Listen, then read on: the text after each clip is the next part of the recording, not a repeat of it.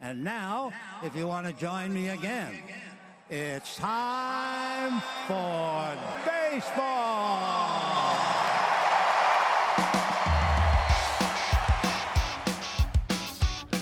Driven deep to right field. There it goes. See ya. Top on down. Here comes a one-two pitch. Red Sox win the World Series.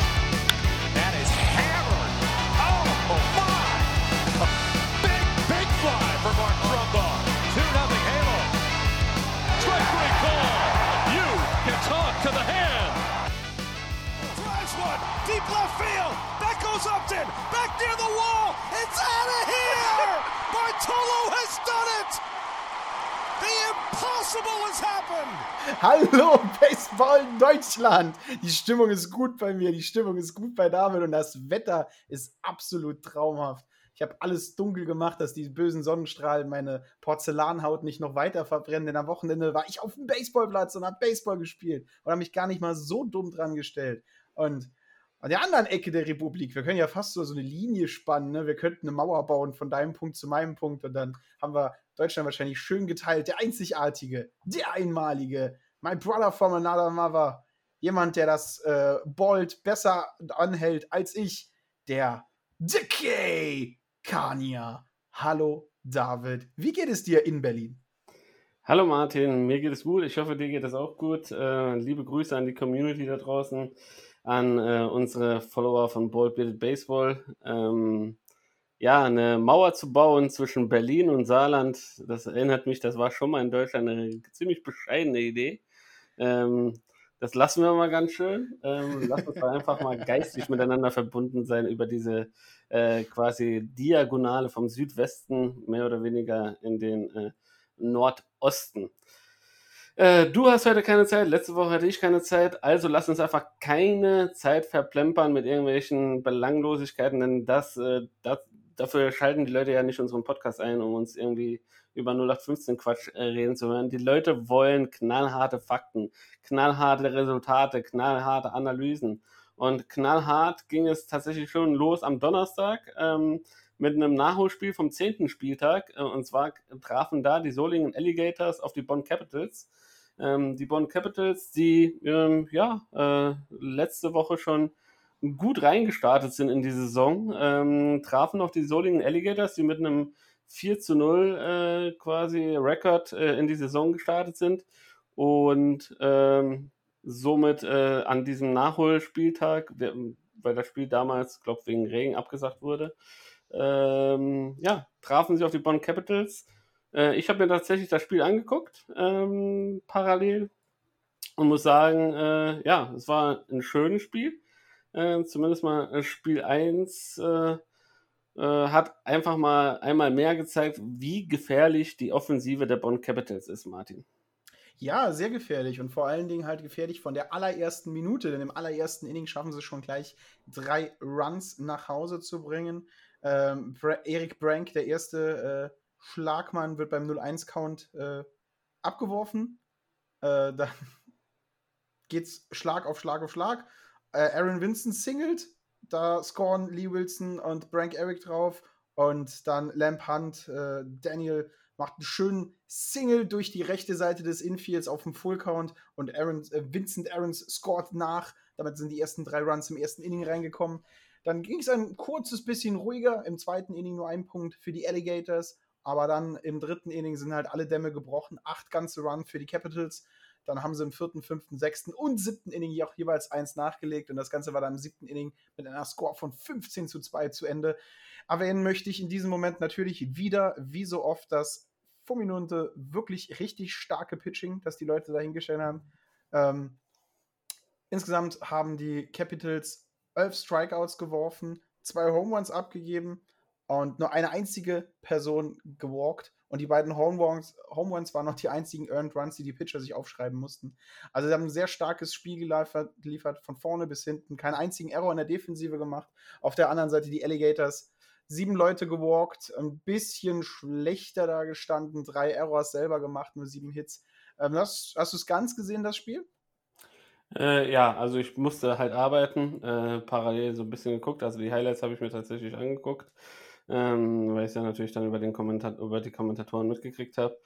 Äh, ja, wie gesagt, äh, ich wollte halt mal tatsächlich mal äh, ein Spiel aus der Bundesliga Nord sehen. Leider ist ja die Bundesliga Nord noch ein bisschen geizig, äh, was, was die Livestreams angeht. Ähm, ich hoffe, die, die Nordlichter legen da so langsam jetzt auch mal nach, ähm, genauso wie es der Süden getan hat und äh, ja, ähm, präsentieren den Leuten da draußen auch aus äh, weiterer Ferne ihr Talent. Äh, bei den Solingen Alligators äh, an diesem Wochenende ging das ja ähm, und auch ähm, kann ich nur lobende Worte für die Kommentatoren erwähnen. War sehr angenehm, ihnen zuzuhören. Äh, schönes, schönes Zusammenspiel und ja, auch das Spiel, wie gesagt, hat halt nochmal eindrucksvoll gezeigt, wieso Bonn ähm, ja auch dieses Jahr eindeutig zu den stärksten Mannschaften im Bundesliga-Zirkus gehört. Ähm, das zweite Spiel, ähm, das äh, wiederum ja auch am Donnerstag äh, stattgefunden hat, am Vatertag, äh, der ja quasi Nordrhein-Westfalen, glaube ich, fahrt, äh, frei ist, mh, hm, gestalteten die Solinger durchaus knapper als äh, das erste Spiel, Martin. Ja, vor allen Dingen waren sie der, äh, die Mannschaft, die im ersten Inning Fahrt aufgenommen hat, im ersten Inning zwei Runs gescored und damit eine kleine Führung aufgebaut, jedoch äh, haben die Capitals das nicht auf sich sitzen lassen, haben sofort im zweiten und dritten Inning jeweils nochmal zwei Runs nachgelegt und dann im neunten Inning nochmal zwei nachgelegt, um mit dem Endstand von 6 zu 2 den Sweep komplett zu machen. Das Pitching war nicht ganz dominant, hat aber zusammen halt auch nur acht Hits abgegeben, drei Leute nur gewalkt, sechs ausgestrikt. Ähm, auf der anderen Seite hat äh, Billy Sales Bringer eine sehr starke Performance abgeliefert, acht Innings durchgepitcht, zehn Better ausgestrikt, jedoch auch äh, acht Mann gewalkt, vier Earned Runs, äh, sechs Hits abgegeben. Also sehr starke, solide Pitching-Performance, äh, die leider nicht belohnt wurde. Aber knapperes Spiel als das erste. Eindeutig. Bonn hat wieder gezeigt, wo seine Stärken liegen, vor allen Dingen halt in der Offensive und in dem soliden Pitching. Und das sorgt halt dafür, dass die Alligators ein wenig geschlagen wurden im ersten Spiel und kämpfen konnten im zweiten Spiel, aber halt auch nach den zwei Runs im ersten Inning haben die Capitals da auch keinerlei Blöße mehr geliefert. Ja, und äh, das äh, erste Spiel vom elften Spieltag, äh, den, zu dem wir jetzt kommen, war ebenfalls am Donnerstag und da trafen die München Hard Disciples auf die Heidenheim Heideköpfe. Vor dem Spiel, äh, muss man sagen, oder bevor das überhaupt losging, haben wir gesagt, okay, ähm, wer soll diese, dieser Heidenheimer Mannschaft noch gefährlich werden? Denn ähm, Fakt ist, diese Mannschaft ist jederzeit in der Lage, nochmal einen Gang draufzulegen, nochmal eine Schippe mehr drauf zu, äh, drauf. Ähm, sie haben eine gute Pitching-Rotation, haben gute Reliever am Start, sodass es ihnen äh, relativ, äh, ja, auch wenn ihr Starting-Pitcher mal einen schlechteren Tag haben sollte, haben sie immer noch ein bisschen äh, ein, zwei Pfeile im Köcher, um das Ganze ja auch auf dem Spielfeld ein bisschen zu kompensieren und äh, dem Gegner weiterhin schwer zu machen. Äh, München bescheiden in die Saison gestartet, kontinuierlich dann verbessert. Es ging aufwärts, aufwärts, aufwärts, aufwärts mit dem Highlight an diesem Wochenende und dem Sieg gegen die Heidenheim Heideköpfe am äh, Fronleichnamstag. Ja, äh, und vor allen Dingen, äh, wie ist das Ganze zustande gekommen, ist ja die Sache, die uns äh, interessiert. Und das Ganze äh, ging 2 zu 3 aus und äh, dieser eine Run, der wird immer, immer, immer mehr wehtun, denn der eine Run ist halt durch einen Error reingekommen. Im ersten Inning hat man einen Error vom Third Baseman gehabt, das dafür gesorgt hat, dass der erste Run reingekommen ist, aber das Spiel lange, lange, lange sehr ruhig. War äh, voll von richtig guter Pitcher-Performance. Also die Pitcher auf beiden Seiten äh, unglaublich viele Strikeouts gesammelt, vor allen Dingen Steinlein, der das Spiel auch gewonnen hat, acht Innings durchgepitcht, acht Better, der Heideköpfe ausgestrikt, solide sich den Sieg gesichert. Dann im achten Inning äh, haben die Heideköpfe dann noch einmal die Offensive gefunden, haben zwei Runs erzielt, um sich damit die Führung sogar zu übernehmen in diesem Moment. Aber die München Hard Disciples haben dann nicht das auf sich nicht sitzen lassen. Bolsenbrück auf dem Mount hat ein bisschen Probleme gehabt und hat dann das Spiel hinten raus verloren und damit seine erste Niederlage eingefahren. Also die, die Hard Disciples, wir haben am Anfang, können wir jetzt wieder sagen, wir haben es kommen sehen, äh, das war es halt absolut nicht. Ähm, wir haben es nicht kommen sehen, dass das hier so passiert. Nur ich habe gesagt, es ist eine Mannschaft, die kann beißen. Und äh, wenn es halt wirklich passiert, dass man sie, dass sie sich fest beißen, dann geben sie nicht los. Und es war halt auch tatsächlich hier äh, auf einen Hit by Pitch ist dann Konstantin Holl auf, auf die erste Base gekommen. Äh, er stiehlt die Second Base. Ähm, äh, Sascha Lutz mit dann einem Groundout sorgt dafür, dass Konstantin Holl auf die dritte Base kommt. Und dann Gary Michael Owens, wer soll es denn sonst gemacht haben, haut halt den Home Run raus, mit dem sie halt dann die Führung übernommen haben. Aber die München H Disciples hinten dran, wie gesagt, schon die zwei Punkte sich dann eingeschaltet. Ähm, Riestra Francisco scored auf dem Fielder's Choice für den Ausgleich in dem Moment und äh, Daniel Patrice singelt dann auf dem 2-2-Account, worauf William Forbes scoren konnte. Und damit haben sie das Ding dann geführt und konnten die Führung auch in das letzte Inning halten und damit haben sie das erste Spiel gewonnen. Ja, erstes Spiel gewonnen. Ähm, überragende Leistung muss man auch hier erwähnen. Luca Steinlein, der Pitcher äh, auf Seiten von den München Hard Disciples. Acht Innings gepitcht, äh, nur fünf Hits zugelassen, zwei Walks, äh, zwei Runs der Heideköpfe zugelassen und acht Strikeouts ähm, konnte er für sich verbuchen. Also äh, richtig, richtig stark äh, und äh, ähm, auf der anderen Seite, Ernobel Marquez Ramirez äh, hat ja quasi gestartet für die Heidenheim Heideköpfe.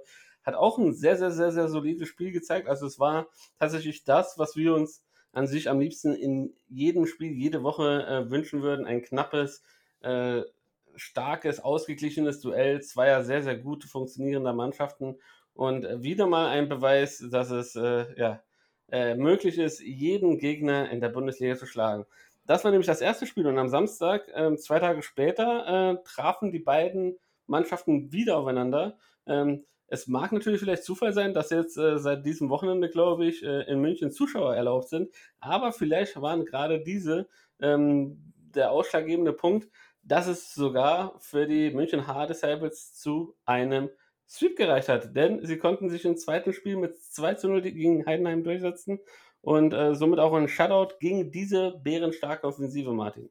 Ja, und es war ein Pitcher-Duell, wie man sich das eigentlich wünschen kann. Auf der einen Seite hast du Zach Trees, auf der anderen Seite hast du Ross Vance. Beide Starting-Pitcher haben das Beste abgeliefert, was sie konnten.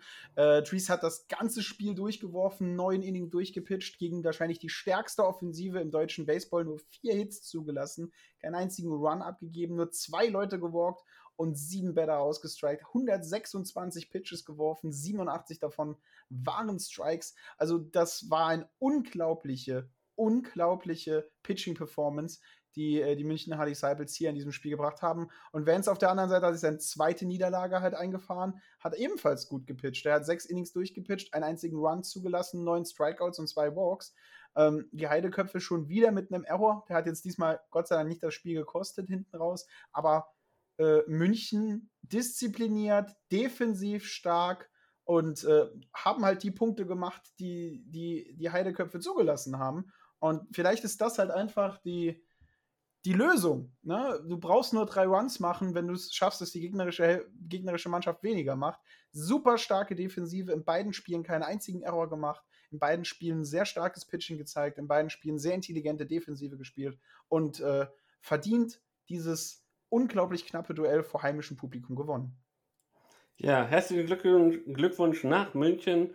Ähm, das macht natürlich die Bundesliga auch im Süden etwas spannender, ähm, äh, sowohl an der Spitze als auch um die Playoff-Ränge. Ähm, München Hard Disciples hat mit diesem Sweep äh, natürlich Big Points gelandet und äh, haben jetzt sehr, sehr starken Druck auf die Mannheim Tornados ausgeübt, ähm, die ihrerseits an diesem Wochenende gegen die Mainz Athletics äh, ran mussten, äh, was äh, ja auch ein bekanntlich ein Klassiker im Südwesten ist, zu dem kommen wir gleich. Ähm, vorher ähm, äh, kommen wir zu einem Spiel, und zwar die Stuttgart, äh, Stuttgart Reds gegen die IT Sure Ulm Falcons. Ähm, und ähm, da haben wir uns an sich beide gewünscht, wir wollen mutige Ulmer sehen, wir wollen, dass sie sich mal ein bisschen ja, wehren, äh, zeigen, dass sie zu Recht auch in dieser Bundesliga sind und nicht einfach nur Fallobst sind. Ähm, doch im ersten Spiel äh, ja, kam dieser Offensivmotor immer noch äh, nicht richtig auf Touren, Martin.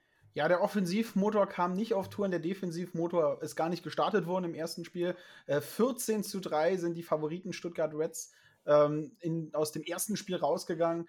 Äh, sehr solide Pitching-Leistung von ihren äh, Pitchern. Äh, sie haben vier Stück benutzt, um das Spiel nach Hause zu bringen. Zusammen haben sie zwölf Strikeouts äh, erarbeitet. Äh, vor allen Dingen dafür Karen de Leon äh, mit seinem ersten Sieg hat davon neun Stück nach Hause gebracht und die Offensive mit vier Home Runs, äh, einer Stolen Base, insgesamt 37 Bases erreicht und nur dreimal Strikeout gegangen, haben sie halt einfach das Spiel offensiv sehr früh in ihre Hände genommen. Ein Run im ersten, vier Runs im zweiten, einer im dritten und dann nachher sechs Runs im sechsten Inning und das Ganze nach dem siebten Inning zu beenden.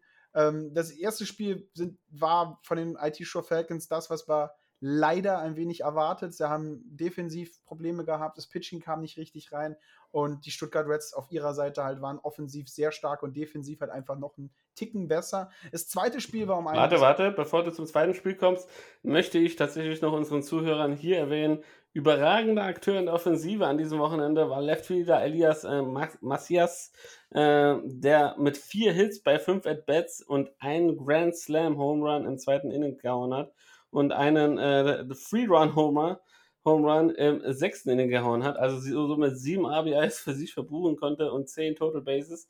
Also dieser Mann hat an diesem Tag äh, auf jeden Fall eine absolute Sahneleistung äh, ja, gezeigt und vielleicht, vielleicht noch ist es nicht raus, äh, ein möglicher Kandidat für Spieler der Woche der Bundesliga, Martin. Ja, Spieler der Woche der Bundesliga mit sieben RBIs ist man dann schon mal gut auf dem Weg. Das zweite Spiel, wo du mich so freundlich unterbrochen hast, äh, ging besser los für die IT-Show Falcons. Das erste Inning war scoreless von beiden, dann konnten sie im zweiten Inning einen Punkt vorlegen. Stuttgart konnte beantworten, konnte im dritten Inning dann die Führung wieder an sich nehmen, äh, indem sie zwei Runs gemacht haben. Die IT-Show Falcons konnten im siebten Inning nochmal zwei Punkte nachlegen, um das Spiel auszugleichen. Doch Stuttgart lässt sich nicht zwei Punkte wegnehmen, wenn es darum geht, den dritten Platz zu sichern. Vor allen Dingen, wenn der erste so gestruggelt hat dann muss man diese Punkte mitnehmen. Das haben sie gemacht. Im siebten Inning haben sie dann nochmal zwei Runs draufgelegt, beantwortet das Ganze. Ähm, und damit haben sie 5 zu 3 das zweite Spiel gewonnen. Die IT Show Falcons haben ein besseres Spiel im zweiten Inning gezeigt, vor allen Dingen keine defensiven Errors gemacht. Stuttgart hingegen zwei Stück. Äh, die Hitverteilung 9 zu 11 ist auch sehr ausgeglichen. Es war dann eher ein Spiel auf Augenhöhe. Äh, Freisberg, der Pitcher, hat solide losgelegt. Äh, Amel und Krüger hinten raus auf der Bank raus, haben ebenfalls sehr stark gearbeitet und gut mitgespielt. Insgesamt haben sie elf Strikeouts zusammengeworfen und auf der anderen Seite, wahrscheinlich ist das so ein bisschen Stuttgart Red Wings, haben sie schon wieder vier Pitcher benutzt, um das Spiel nach Hause zu bringen. Giroud hat den, äh, den Sieg eingefangen hat, hat die ersten fünf gespielt, Zeller hinten dran, zwei, Witt und dann Ward am Schluss hat sich den Safe abgeholt. Insgesamt 15 Strikeouts, 10 Stück gehen auf das Konto des Starting Pitchers solides Pitching hat hier ihnen wahrscheinlich diesen Sieg gebracht, denn die IT Show Falcons waren kurz daran, dieses Spiel tatsächlich zu übernehmen. Ja, und so wünschen wir uns tatsächlich äh, die Falcons äh, in jedem Spiel immer Vollgas, immer Power geben, äh, nicht nachlassen. Ähm, für, die, für die Stuttgarter hingegen waren das auch zwei wichtige Siege.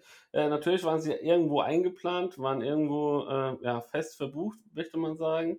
Äh, alles andere wäre tatsächlich eine Überraschung gewesen. Aber dadurch, dass auch die Münchner jetzt äh, auf den Geschmack gekommen sind, ähm, was, was die Playoff-Ambitionen angeht, und Mannheim äh, ja auch äh, eine Mannschaft ist, die, die sehr, sehr stark äh, ja, unterwegs äh, ist in der letzten Zeit, war es einfach eine Pflichtaufgabe für die Stuttgarter, hier auf jeden Fall beide Siege zu holen und nach Möglichkeit gut zu punkten.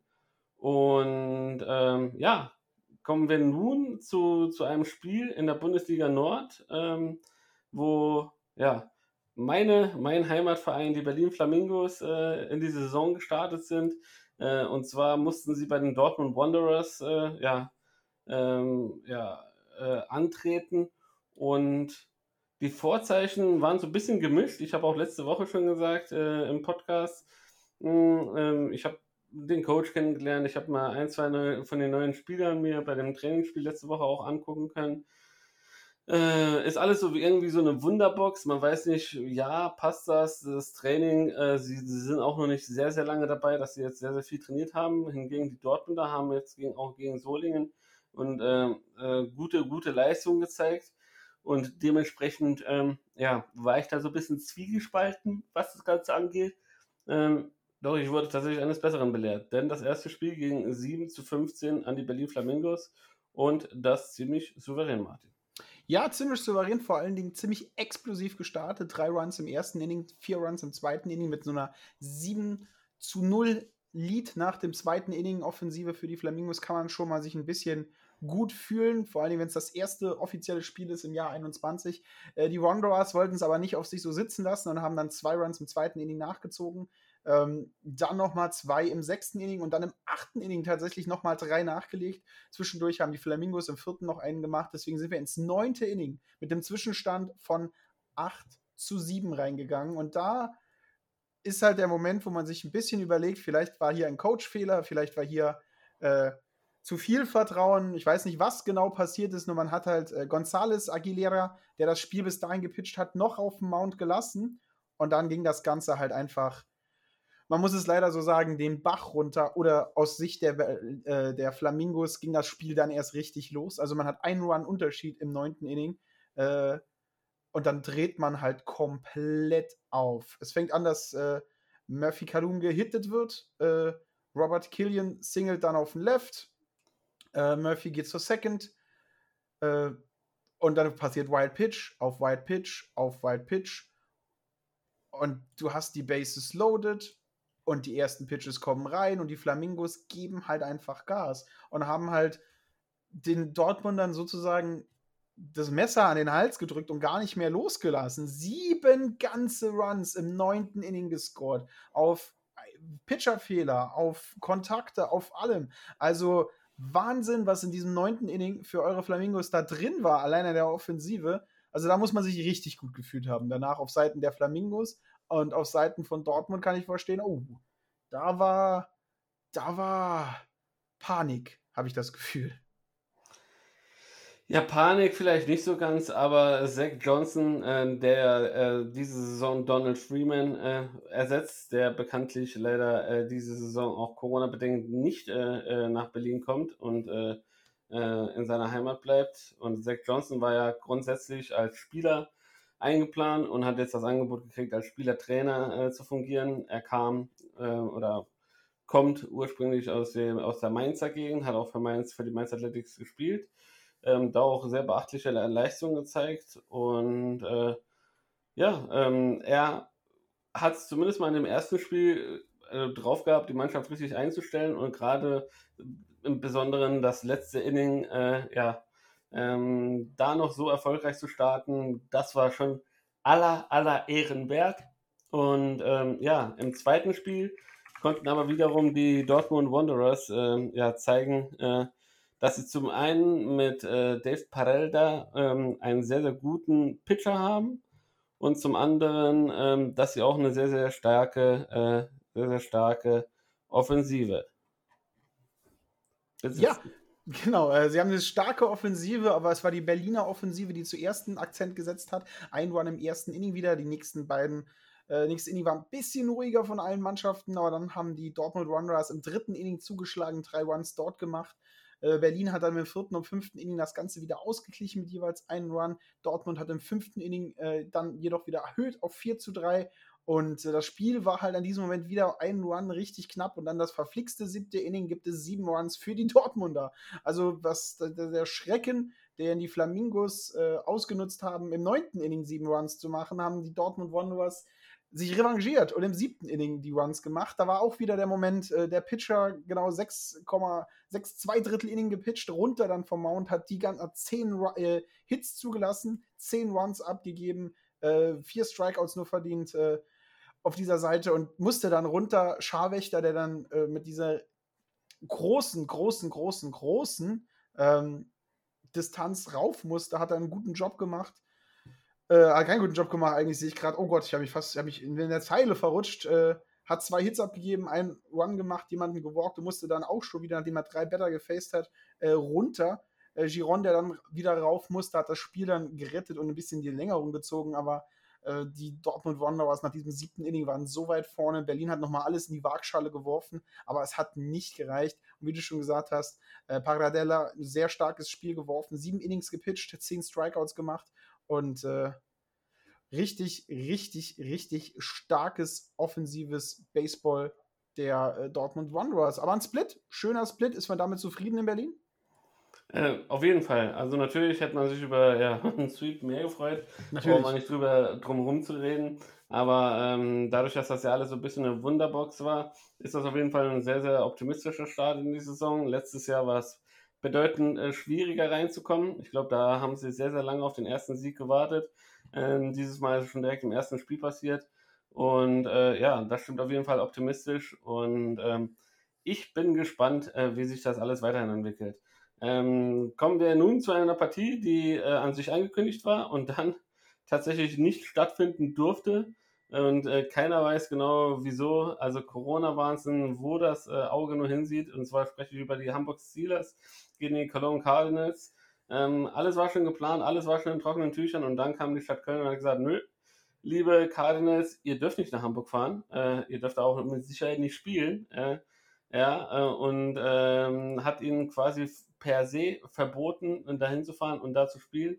Erst hieß es, äh, Hamburg darf nicht, dann wurde quasi als Ausweichplatz äh, Doren genommen, ähm, um da zu spielen. Das wurde dann auch äh, abgesagt. Und ja, sehr, sehr, sehr, sehr traurig äh, macht uns das und lässt uns einfach nur staunend zurück. Überall gehen die Corona-Fallzahlen runter. Und äh, man denkt immer, ja, Bundesland äh, und ja, von Bundesland ist es unterschiedlich, aber in Köln äh, ticken die Uhren scheinbar nochmal einen Ticken anders da. Ähm, wenn man sieht, dass äh, Bonn spielen darf, Solingen spielen darf, Dortmund spielen darf, Paderborn spielen darf, alles Mannschaften aus Nordrhein-Westfalen wohlgemerkt. Äh, alle dürfen spielen, alle dürfen unter Auflagen auch Zuschauer äh, reinlassen und Köln darf noch nicht mal ein Auswärtsspiel bestreiten.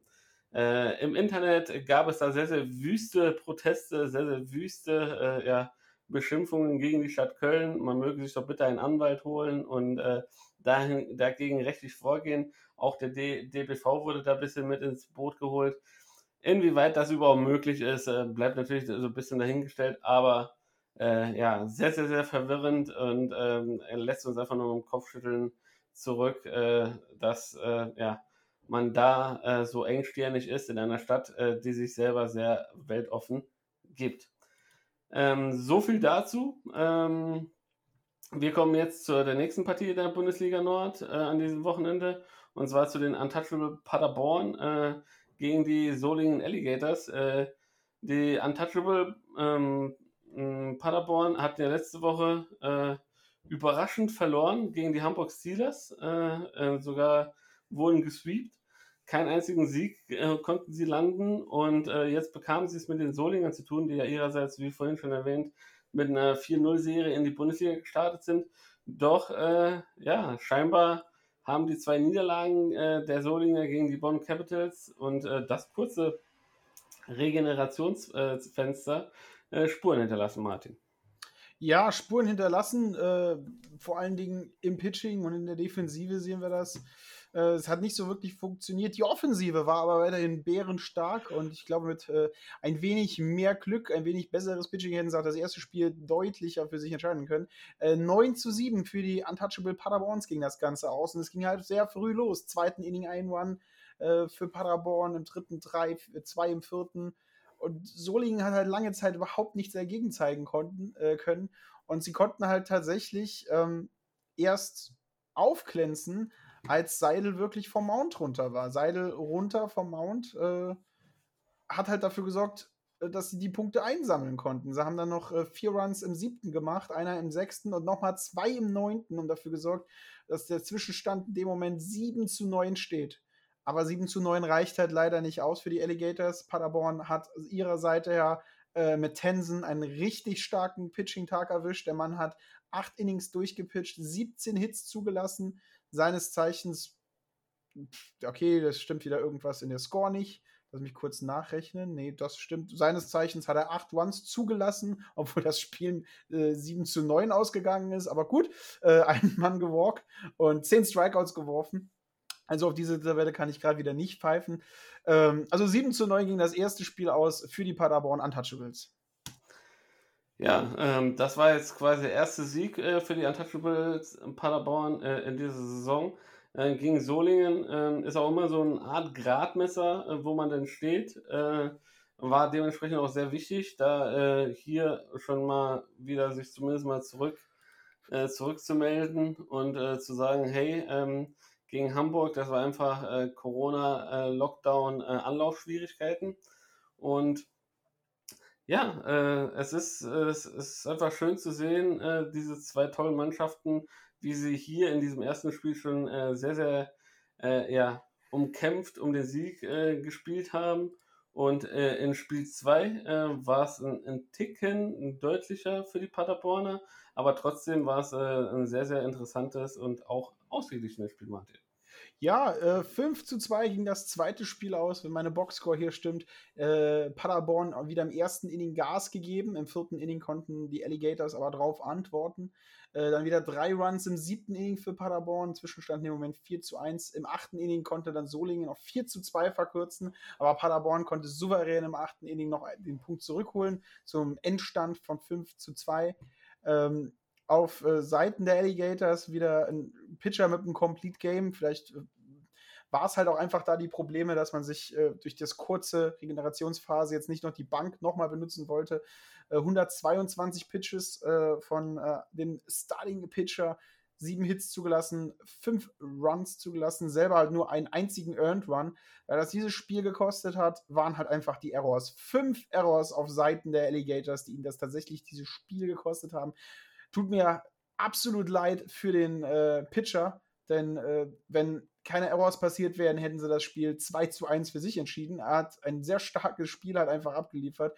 Äh, neben seiner guten Leistung über die 8 Innings noch, zwei, äh, noch 12 Strikeouts gesammelt und keinen einzigen Home Run abgegeben.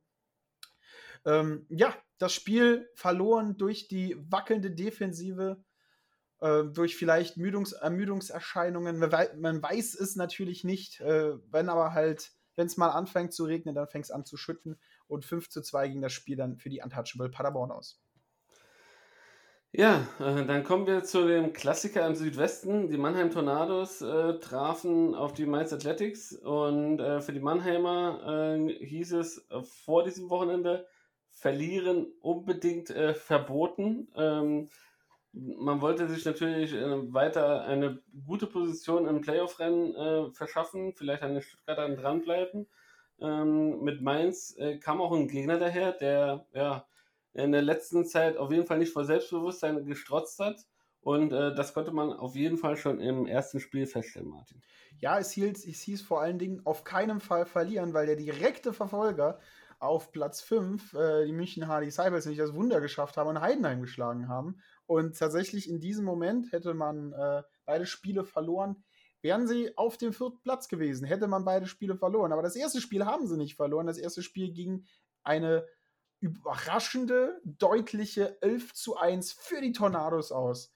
Ähm, Wildenhain, Pitcher von den Mainz Athletics, eigentlich sehr solider Mann, ist halt böse ins Struggeln gekommen, hat nur drei Strikeouts geworfen, zwei Home Runs abgegeben, acht Hits, neun Runs haben sie gescored drauf, ähm, zwei Leute gewalkt. Also war einfach kein guter Tag von ihm an dieser Stelle.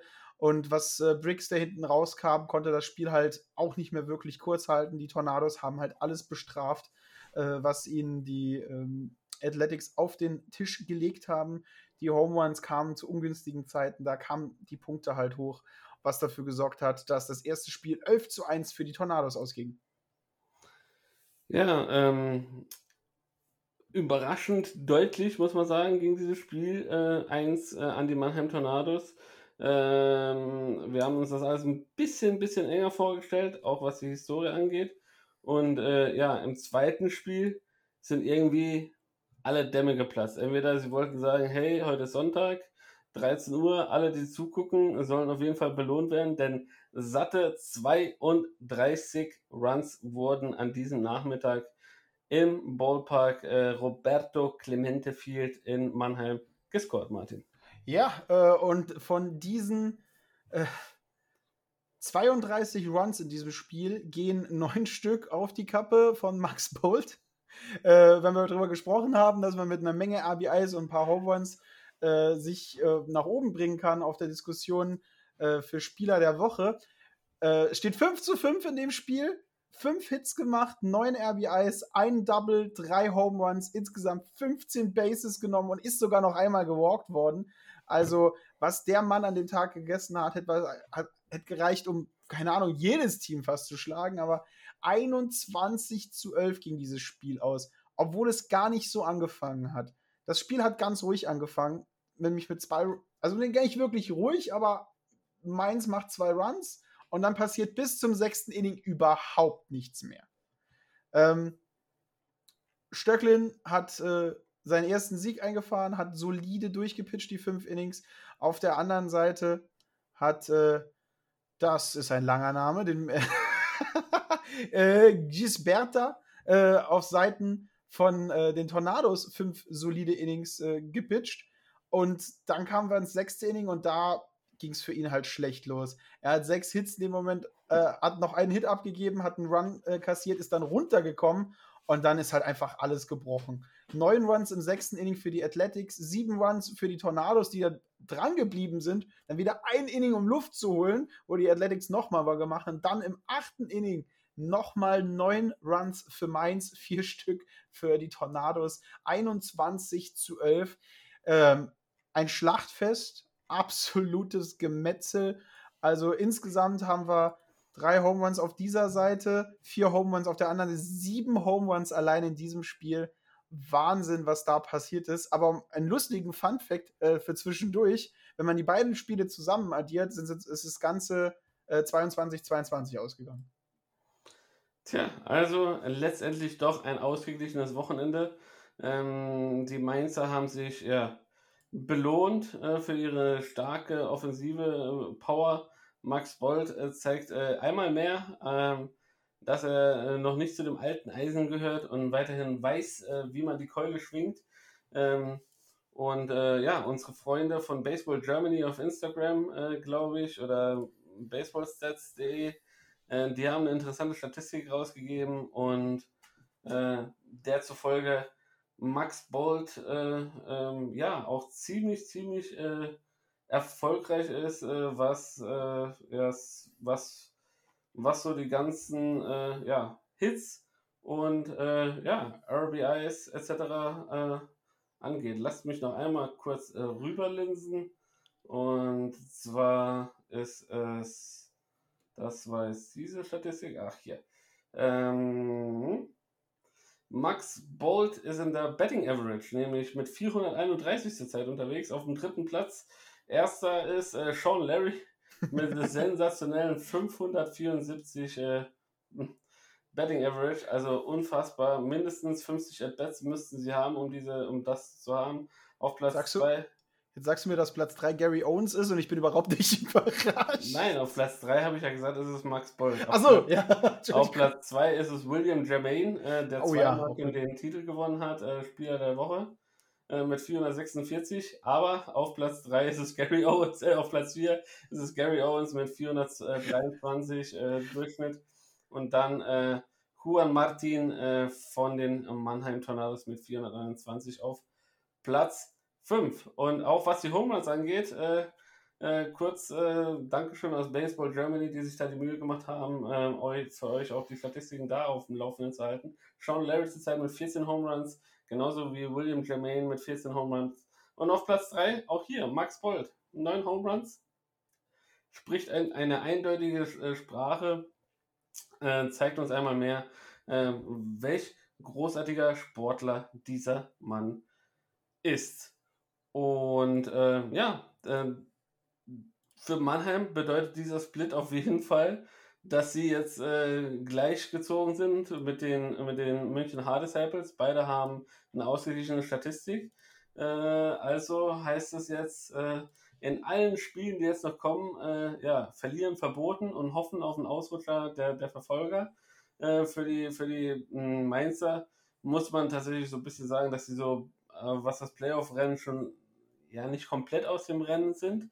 Ähm, denn äh, ja, Spiele wie die von Heidenheim gegen die Münchner haben halt einfach gezeigt, dass äh, alles noch möglich ist, aber die Wahrscheinlichkeit, ähm, wenn man bedenkt, wie äh, ja, offensiv stark diese Mannschaften vor ihnen sind, ähm, da nochmal vorbeizukommen, das wird auf jeden Fall schwer für die Mainzer, sodass äh, sie diese Saison auf jeden Fall als äh, ja, eine Art Positionierung, Neuaufbausaison sehen sollten und nächstes Jahr mit voller Motivation, mit voller Kapelle wieder angreifen sollten. Ja, aber da sind wir eigentlich noch nicht. Äh, wir haben ja noch ein paar Spiele vor uns. Die Tabelle steht ja noch ein bisschen aus. Ich glaube, Mainz, äh, wenn sie wollen, können sie noch ein bisschen mitreden. Was sind es? Drei Siege hinter Mannheim und Haar. Ja, da kommt, da kommt ein überraschendes Wochenende. Mannheim und Haar strugglen. Äh, Mainz gewinnt sein Ding und dann ist mir das Ganze schon wieder nach dran. Ich möchte, ich möchte die Athletics hier noch nicht so richtig auszählen. Ähm, wenn ich wenn man ein wenig auszählen kann, äh, was die Playoffs angeht, aber die dieses Jahr gezeigt haben, dass sie soliden Baseball spielen, äh, sind die Tübingen Hawks. Die haben an diesem Wochenende gegen die Legionäre Regensburg gespielt. Und ähm, so viel vorwegzunehmen, äh, es gab hier keine Überraschung. David hat Goliath hier nicht geschlagen. Regensburg hat zwei Siege nach Hause gebracht. Ähm, das erste Spiel ging in, meinen, in meiner Boxscore nur über fünf Innings. Ich schaue mal ganz kurz in den Spielbericht rein, warum. also ich, ich muss, ich muss halt, ich glaube, ich muss halt jedes Mal vor dem Podcast alle Spiele gucken. Ähm, Ah, okay, das Spiel wurde wegen starken Regen abgebrochen. Siehst du, da hat man das wieder. Also das erste Spiel wurde Regen, wegen starken Regen abgebrochen, ging 7 zu 2 für die Legionäre aus, die vor allen Dingen im dritten und vierten Inning Gas geben konnte. Der Regen kam halt äh, vor allen Dingen den Tübingen Hawks ein wenig in die Quere, da sie im fünften Inning angefangen haben, auch Punkte zu machen und vielleicht da am Erstarken waren, da jetzt ein Platzregen einzusetzen und vielleicht diese, diese Glut im Kern zu, äh, Kern zu löschen, das kommt vielleicht schlecht, aber passiert nochmal bei diesem Wetter 7 zu 2 gegen das erste Spiel halt dann an die Regensburg Legionäre. Das zweite Spiel war halt dann schon um einiges deutlicher. Das zweite Spiel wurde gemerciwult nach dem, Ex äh, nach dem achten Inning 10 zu 0 für die Legionäre. Sehr starkes Spiel vom äh, Mitfavoriten und mit Tabellenführer in diesem Moment. Die beiden Pflichtsiege gegen die zwar in diesem Jahr erblühenden Tübingen Hawks, aber äh, deutlich schwächere Mannschaft, auch auf dem Papier und auf der Tabelle, haben sie natürlich die beiden Pflichtsiege eingefahren und konnten sich damit halt, weil auf der anderen Seite die Heideköpfe gestruggelt haben, dieses Wochenende wieder mit um das Rennen den ersten Platz nach vorne arbeiten. Damit bleibt die Spitze im Süden ziemlich, ziemlich spannend. Ja, ziemlich, ziemlich spannend. Äh, das hätten sich auch die Doren White Farmers gewünscht, denn äh, sie äh, ja, kamen auch jetzt endlich in den Genuss, Baseball in der Bundesliga zu spielen. Ähm, leider trafen sie auf die Bonn Capitals und ja, ein Gegner, den sie aber letztes Jahr, ich glaube, als einziges Team besiegt haben. Ähm, somit ja, waren die Vorzeichen so ein bisschen unterschiedlich auf der einen Seite hat man sich einfach gefreut, dass man wieder Baseball spielen konnte, dass man diese komischen Regeln, wie viele Spieler auf dem Spielfeld äh, miteinander trainieren können, gleichzeitig, äh, dass man das ein bisschen außer, außer Acht lassen konnte und halt tatsächlich jetzt endlich äh, normalen Baseball äh, sich antun konnte. Doch mit den Bonn Capitals, die äh, ja auch gegen die Solingen Alligators äh, ihren vierten Sieg in Folge feiern konnten, kam natürlich ein, ein Team ähm, äh, auf die, auf die Doren Wild Farmers zu, ähm, ja, das ganz, ganz andere Ziele hatte diese Saison. Ähm, äh, hier, glaube ich, herrscht auf jeden Fall das absolute Ziel, dieses Jahr Meister zu werden. Und äh, das haben sie, die Doren Wild Farmers, auf jeden Fall zumindest mal in Spiel 1 äh, deutlich spüren lassen, Martin. Ja, äh, Meister werden tust du, wenn du viel gewinnst und äh, die Punkte, die die Bonn Capitals im ersten Spiel zugelassen haben und sie selber erzielt haben, hat dafür gesorgt, dass du drei, vier, fünf, sechs, eigentlich 15 Spiele gewinnen kannst. Und das erste Spiel ging 1 zu 16 aus. Die Bonn Capitals sind von Anfang an mit dem Fuß auf dem Gaspedal getreten. Das Ganze war nach sechs Innings vorbei und in keinem Inning haben die Capitals nicht mindestens einen Run gemacht. Doren selbst konnte nur im vierten Inning einen Run erzielen. Äh, der ging auf Kosten von Del Muro, dem DH Nummer 2 Hitter. Ansonsten die Capitals einfach überall überlegen. Super starkes Pitching von Koch. Äh, hat äh, zwei Strikeouts geworfen und äh, allgemein halt einfach den Gegner klein gehalten. Beide Mannschaften sich einen Error eingefangen, aber halt einfach die Offensive von Bonn war von einem anderen Stern 16 zu 1 im ersten Spiel über die Wild Farmers drüber gefahren. Ja, ähm, hat man nicht gewollt von meiner Position aus. Ich habe immer noch so einen, so einen Softspot für unsere Wild Farmers im ersten Spiel auch gehabt. Äh, ich mag die Mannschaft, ich mag die, die, die Emotionen in dem Dorf, äh, ein ganzes Dorf spielt Baseball sozusagen. Äh, Im zweiten Spiel konnten sie halt eine um einiges bessere Leistung zeigen. Äh, die Bonn Capitals aber am Ende hingegen doch wieder einen kleinen Tick stärker. Das zweite Spiel ging 10 zu 12 für die Capitals aus. Ähm, dass vor allen Dingen zwei schöne Home Runs, das eine von Aarons, das andere von Joyce, äh, dafür gesorgt hat, dass die Capitals dieses knappere Spiel doch noch für sich entscheiden konnten. 12 zu 10 das zweite Spiel.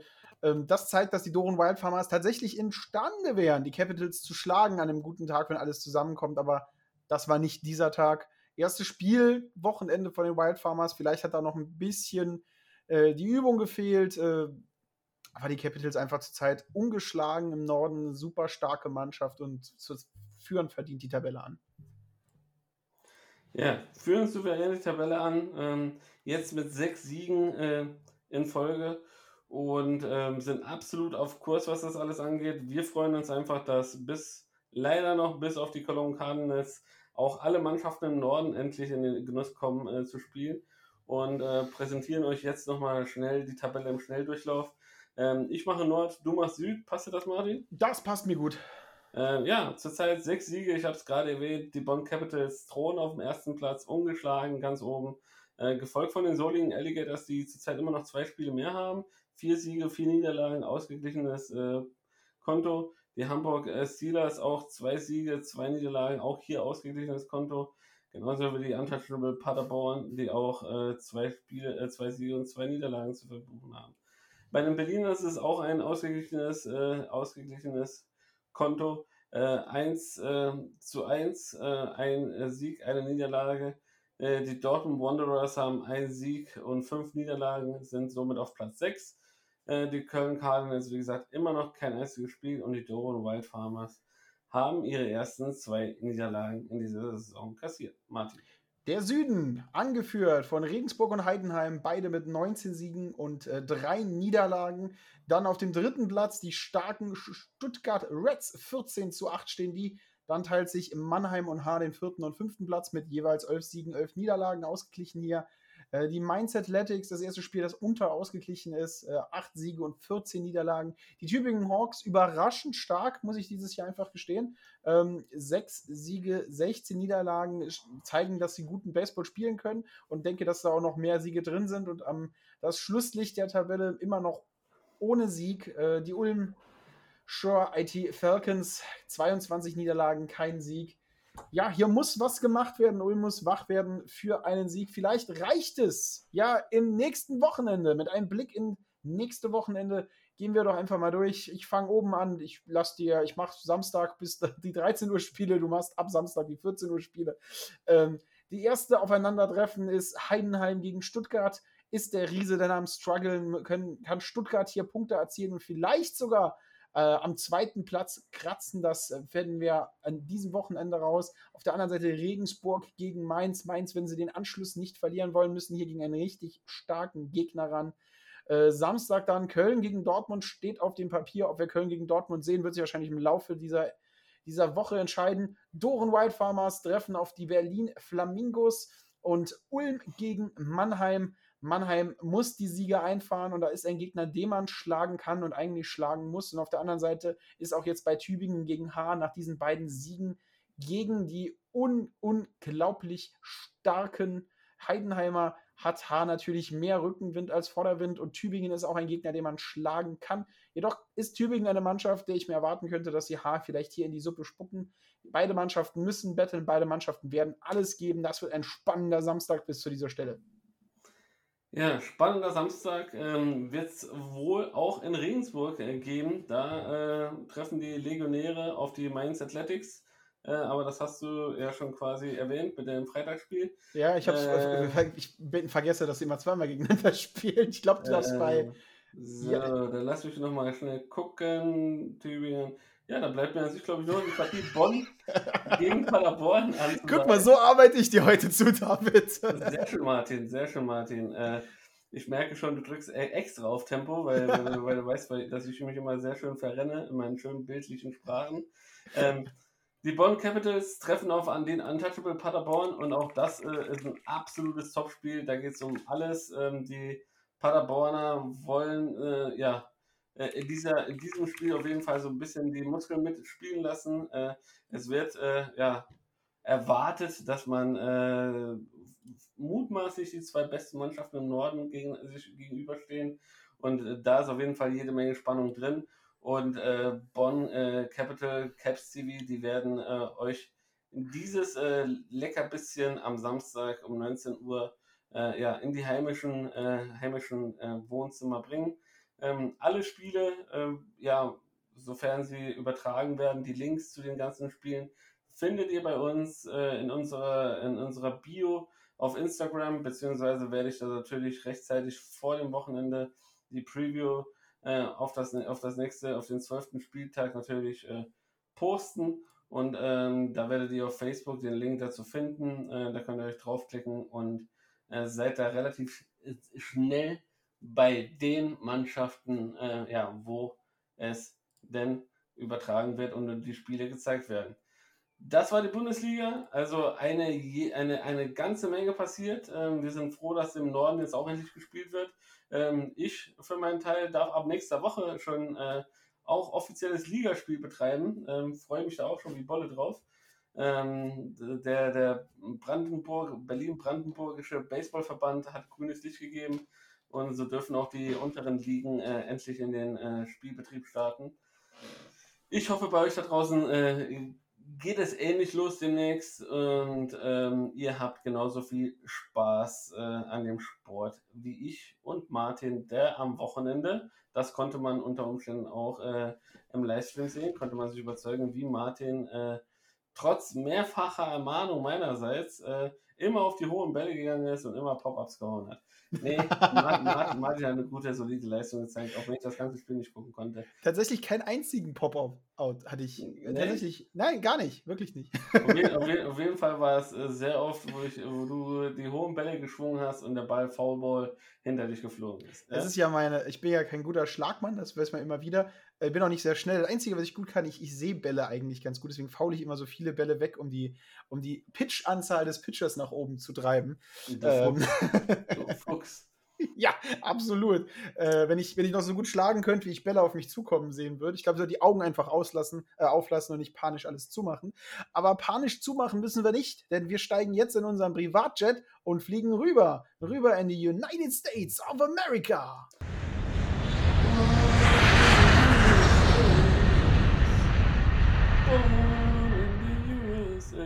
Und jetzt höre ich auf zu singen, bevor ihr alle abschaltet. Das war unser Bordradio. Unser Bordradio. Die, die, besten, die die besten Hits von Davids Karaoke-Auftritt in Berliner Kneipen gezeigt hat. Nein, wir, wir landen in Amerika und wir landen in der American League East, wo viel passiert ist. Das Schönste, was passiert ist, ähm, klar, Tampa Bay ist immer... Stopp, stopp, stopp, stopp, stopp. Lass uns doch eine neue Tradition anführen und wir starten diesmal mit der National League West, Martin. Gut, dann starten wir mit der National League West. Hier ist nämlich äh, etwas immer noch, für mich immer noch unverständliches, aber überraschendes, denn San Francisco führt weiterhin meiner Meinung nach die krasseste Liga an. Äh, 37 Siege, 22 Niederlagen. Hinten dran San Diego mit ebenfalls 37 Siegen, aber 25 Niederlagen. Und die Dodgers mit nur 34 Siegen mit 25 nehmen den dritten Platz ein. Colorado 24, 36, Arizona 20, 41. Ähm, die Dodgers mit plus 83 Punkten immer noch das beste Team, was Punkteverwertung angeht. Ähm, defensiv stehen sie gut, offensiv machen sie die Punkte, aber es reicht halt einfach nicht. Es reicht nicht, um da anzugreifen. Es sind drei Runs Unterschied und vor allen Dingen, äh, ja, was passiert da? ja, ich kann ja sagen, was passiert. Die San Francisco Giants haben ein überragendes Pitching-Arsenal und äh, ihre Pitcher sind einfach ja zurzeit on fire und selbst äh, ja Verletzungen wie die von Mike Jastrzemski oder Evan Longoria, der mit der Schulter verletzt ist, oder Brandon Belt oder Darian Ruff, ähm, ja, wirft sie nicht aus der Bahn. Solange das Pitching noch gut läuft, werden sie es auch irgendwie äh, ja ohne diese Spieler irgendwie weiterhin schaffen. Also für mich ist das tatsächlich das, äh, das Paradebeispiel äh, ja, im, in der National League West zu der American League East mit den Tampa Bay Rays. Äh, ja, einfach eine Mannschaft, die, wie gesagt, nicht aus Superstars besteht, äh, äh, Team Spirit aufgebaut hat äh, und dementsprechend ja von diesem Team Spirit lebt und auch nicht überraschend äh, da oben steht. Ähm, liebe Grüße an Patrick, äh, der uns ja regelmäßig seine seine äh, Proje Projections, also Vorausschauungen quasi schickt. und da muss ich ja ganz ehrlich sagen, äh, lieber Patrick, äh, der, ihr könnt uns aber auch alle anderen, ihr dürft uns gerne solche, solche Sachen zuschicken und, äh, und ähm, ja, uns quasi äh, ja, eure, eure Meinung, wie es denn äh, eventuell zu Ende geht, schildern. Nur dass Patrick äh, immer noch die Dodgers vorne sieht und San Diego Padres hinter die San Francisco Giants stellt, das ist einfach, ja, einfach nur kackfrech, ja. Der, der, der Kerl, der gibt es einfach nicht zu oder will es einfach nicht einsehen, dass die San Diego Padres eine Bombensaison spielen. Wirklich eine Bombensaison. Sie haben äh, Widrigkeiten wie den Corona-Ausfall und die kurzzeitige Verletzung von Tatis Jr. weggesteckt. Ähm, haben äh, ja sehr gutes sehr gute Pitching Rotation. Blake Snell ist wieder äh, on fire und die, die Padres so negativ in dieser Liga zu ranken, ich glaube, äh, er spricht gegen alle, alle Widrigkeiten, alle Experten, die es überhaupt gibt, äh, immer dagegen. Hauptsache seine Dodgers sind weiter oben. Und äh, ich bin mal gespannt, ob es die Dodgers dieses Jahr packen. Denn sie sind zurzeit nur auf dem dritten Platz äh, mit 34 Siegen, 25 Niederlagen. Äh, haben, haben, eine Bomben, haben, eine sehr, sehr beachtliche und starke Offense, das muss man auf jeden Fall sagen. Ähm, haben jetzt zurzeit eine Losing Streak von zwei Spielen, die letzten zehn Spiele auch nur vier Siege und sechs Niederlagen. Also genauso wie die Padres jetzt nichts Berauschendes äh, dahinter, äh, sind aber auch drei Spiele hinter den äh, San Diego Padres. Das muss man hier äh, nochmal hinzubringen. Und äh, ja, bleibt auch zu warten. Und äh, weiter unten dann noch die Colorado Rockies äh, und die Arizona Diamondbacks äh, auf den Plätzen 4 und 5 in der National League West. Und Martin, lass mich mal deine Einschätzung hören, wie du äh, ja, die, die vorderen Platzierungen siehst. Ja, äh, bevor ich äh, jetzt zu meinen großartigen Einschätzungen der National League West gehe, zwei kleine Infos. Äh, denn äh, wir kriegen ja öfter vorgeworfen, wir sind der Boston Red Sox Podcast. Äh, jetzt werden wir heute zum San Diego Padres Podcast. Denn, weißt du, in welcher Statistik deine Padres ganz, ganz, ganz, ganz, ganz weit vorne sind?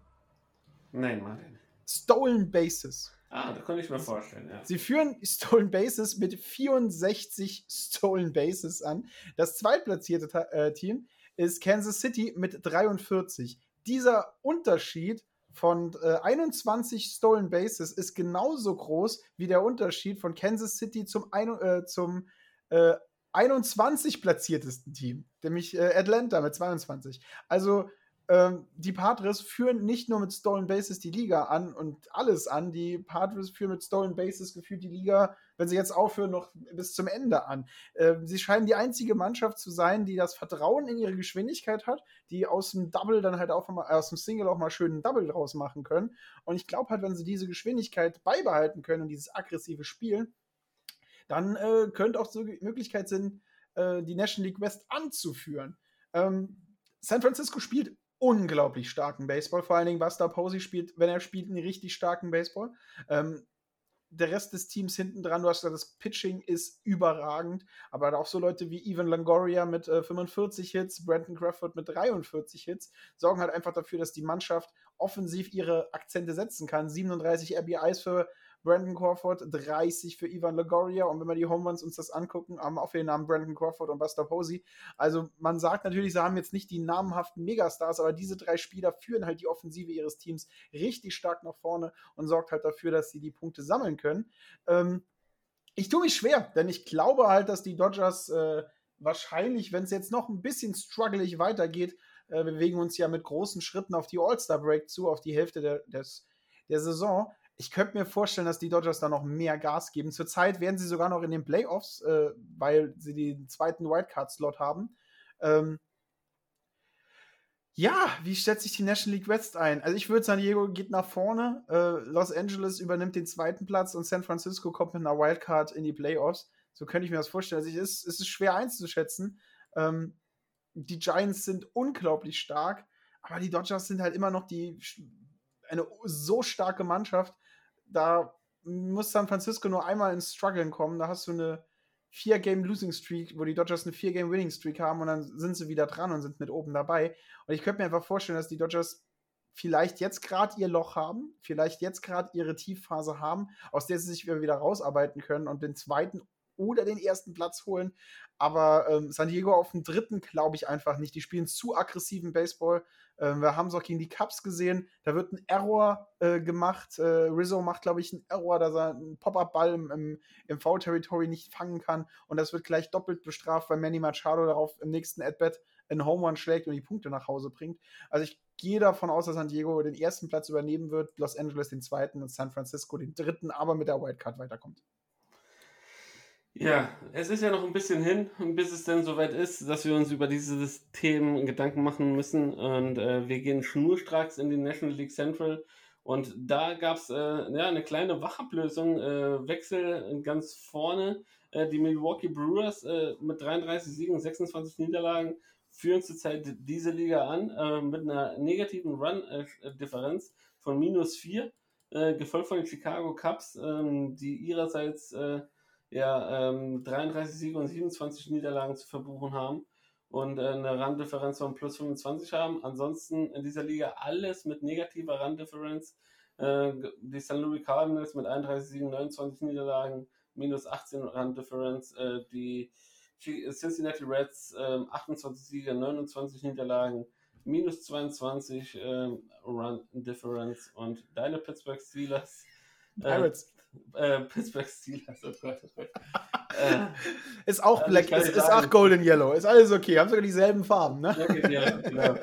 Äh, ähm, ja, die Pittsburgh äh, Pirates mit 23 Siegen und 35 Niederlagen und minus 75 Run-Differenz. Muss ich mal also, gucken, also Arizona hat weniger Spiele gewonnen, Texas hat genauso wenig Spiele gewonnen und Baltimore hat weniger Spiele gewonnen. Also ja, die Pirates tanken weiterhin. Das Piratenschiff sinkt langsam vor sich hin und äh, keiner versucht es zu retten. Äh, Milwaukee vor allen Dingen hat sich den ersten Platz gesichert, weil sie in den letzten zehn Spielen neun Siege eingefahren haben. Die Cubs hatten halt eine unglaublich harte, äh, harten Gegner und immer noch einen unglaublich harten Gegner mit San Diego gegen sich. Ähm, und vor allen Dingen bei so einem engen 33 Siege, der erste und der zweitplatzierte, sind solche Spiele natürlich da, um Mannschaften zu brechen, um, äh, um die Platzierungen zu verlieren. Äh, die Cardinals hinten dran spielen äh, gegen die Cleveland Indians, noch Indians. Ähm, haben in den letzten zehn Spielen nur drei Stück gewonnen, sind aber auch noch in der Nähe der Cups. Wichtig ist halt für die Cups, ähm, dass wenn sie den ersten Platz nicht erreichen können, äh, wo sie nur ein halbes Spiel hinten dran sind, ist es halt den Anschluss an die Wildcard nicht zu verlieren, denn den halten es halt die Dodgers, die noch anderthalb Spiele vor ihnen sind. Also die National League Central ähm, ist nicht mehr so ganz Irrenhaus. Cincinnati Reds äh, spielen halt auch in ihren letzten zehn Spielen haben sie sieben Siege eingefahren und arbeiten sich ein bisschen nach vorne. Aber ist die Distanz halt immer noch äh, ein wenig höher. Aber ich glaube, zwischen Milwaukee, den Cubs und St. Louis äh, wird sich entscheiden, wer die National League Central verlässt. Natürlich mit über 50 Prozent der Mannschaften genannt, ist das sehr wahrscheinlich, dass einer davon das ganze Team gewinnt. Ähm, ich könnte mir aber vorstellen, dass die Cubs aus dem Struggle ein bisschen rauskommen und den ersten Platz sich zurückerobern. Ja, ähnlich, ähnlich verrückt, äh, was, was auch die, die Run Difference angeht. Geht in der National League East zu. Äh, da drohen weiterhin starke New York Mets ähm, vor den Atlanta Braves, äh, Philadelphia Phillies, die Washington Nationals und die Miami Marlins. Die Washington Nationals scheinen sich so ein bisschen, in Anführungszeichen, ein bisschen erholt zu haben, beziehungsweise die Miami Marlins äh, in einer akuten Tiefphase zu stecken. Äh, neun, Sie äh, neun Niederlagen in den letzten zehn Spielen. Äh, das ist natürlich schon eine deutliche Hausnummer, Martin. Ja. Und äh, ja, bedeutet zu Recht in dieser Liga den letzten Platz. Ja, absolut. Das ist auch die Liga wieder mit einer weiteren interessanten statistischen äh, Moment. Denn in dieser Liga spielt ein junger Mann namens äh, Jakob de Grom. Wenn man den Namen mal deutsch aussprechen will, der gute Jakob, äh, hat ein ERA, das ist ein Earned Run Average, also wie viele Punkte macht man im Durchschnitt äh, gegen diesen Mann äh, in neun Innings von 0.62. Also im, im, kompletten Spiel machst du gegen den Mann halt weniger als einen Punkt. Äh, der Zweitplatzierte äh, von San Francisco, Kevin Gaussman, äh, ist auf 1.27. Also der Grom äh, ist doppelt so gut, was die IDA angeht, äh, wie der Zweitplatzierte. Und das ist halt schon wieder, was der Mann für ein für einen kranken Wurf hat, was der für kranke Spiele macht. Also, wenn, wenn, wenn New York nur besser spielen würde, dann, dann wenn DeGrom auf dem Mount steht, dann wird der Mann auch mehr Siege eingefahren haben. Äh, von seinen neun gestarteten Spielen hat er nur fünf Stück gesiegt, zwei Stück sogar verloren. Äh, und äh, die anderen waren non, äh, wie sagt man, nicht entschieden. Also die sind später raus verloren gegangen, aber nicht seine Schuld. Und immer noch ein Complete Game und Complete Game Shutout geworfen. Ähm, also Wahnsinn, was er für eine Leistung auf dem Mount bringt. Ja, Wahnsinn, Wahnsinn, Wahnsinn. Er trifft es auf jeden Fall. Und äh, hinzu kommt, dass äh, die New York Mets auch äh, weiterhin noch sehr, sehr viele Spiele im Hinterhand äh, äh, haben. Ähm, zum einen aufgrund von Corona, zum anderen aufgrund von äh, schlechtem Wetter. Also da wird auf jeden Fall noch ein bisschen ein paar Doubleheader auf die Mannschaft zukommen. Und ja, kann, kann ein Vorteil, kann aber auch ein Nachteil sein. Ähm, wird, wird sich so ein bisschen zeigen. Äh, offensiv äh, sind sie ja nicht so, so toll aufgestellt. Äh, ich war, ähm, nee, das war ein anderer Spieler. Äh, ich hatte gerade was anderes im Kopf. Äh, äh, ähm, wo war ich stehen geblieben? Ja, offensiv waren die New York, sind die New York Mets ja nicht so, so bombastisch aufgestellt. Äh, sie leben halt viel von ihrem guten Defense und ihrer soliden, äh, so, so, soliden Pitching und äh, ja, können somit auch die Gegner dann in Schach halten. Und ja, es bleibt auch zu warten, ob die Atlanta Braves, die, diese jungen Wilden, ähm, ja, weiterhin noch mehr pushen können und noch mehr Druck ausüben können, um da oben äh, ja noch ein gehöriges Wörtchen mitzureden. Und vor allen, Dingen, vor allen Dingen die Aussage finde ich sehr gut von dir, da möchte ich kurz einhaken, David. Sie sind offensiv nicht so gut aufgestellt und machen die ganzen Punkte nicht. Das ist korrekt, denn sie sind die einzige Mannschaft, die tatsächlich noch unter 200 Runs haben. Nur mal als Vergleich, sie sind bei 192 Runs scored. Atlanta auf dem zweiten Platz in ihrer Liga hat 277. Tampa Bay ist schon bei 302 Runs scored. Die Dodgers bei 313. Also die Mets müssen halt wirklich anfangen, Punkte zu machen. Sie können sich nicht nur auf ihre diesen Jahr einiges bessere Defensive und ihr unglaublich starkes Pitching verlassen. Wenn da vielleicht in der All-Star-Break noch jemand eingekauft wird, der es auch ab und zu mal schafft, einen Ball aus dem Stadion rauszuhauen, ähm, dann sind sie durchaus in der Lage, äh, im Ende des Jahres auch in den Playoffs gefährlich zu sein. Vor allen Dingen mit einer guten Defensive gewinnst du halt die Playoffs, aber auch nur, wenn du eine gute Offensive hast. Und äh, die Mets müssen halt da gucken, dass sie entweder die Schläger mit einem Voodoo-Ritual wach machen oder halt vielleicht jemanden einkaufen, der das Ganze ein bisschen nach vorne bringt. Denn 192 Runs ist wirklich die wenigsten Runs in der kompletten MLB gescored.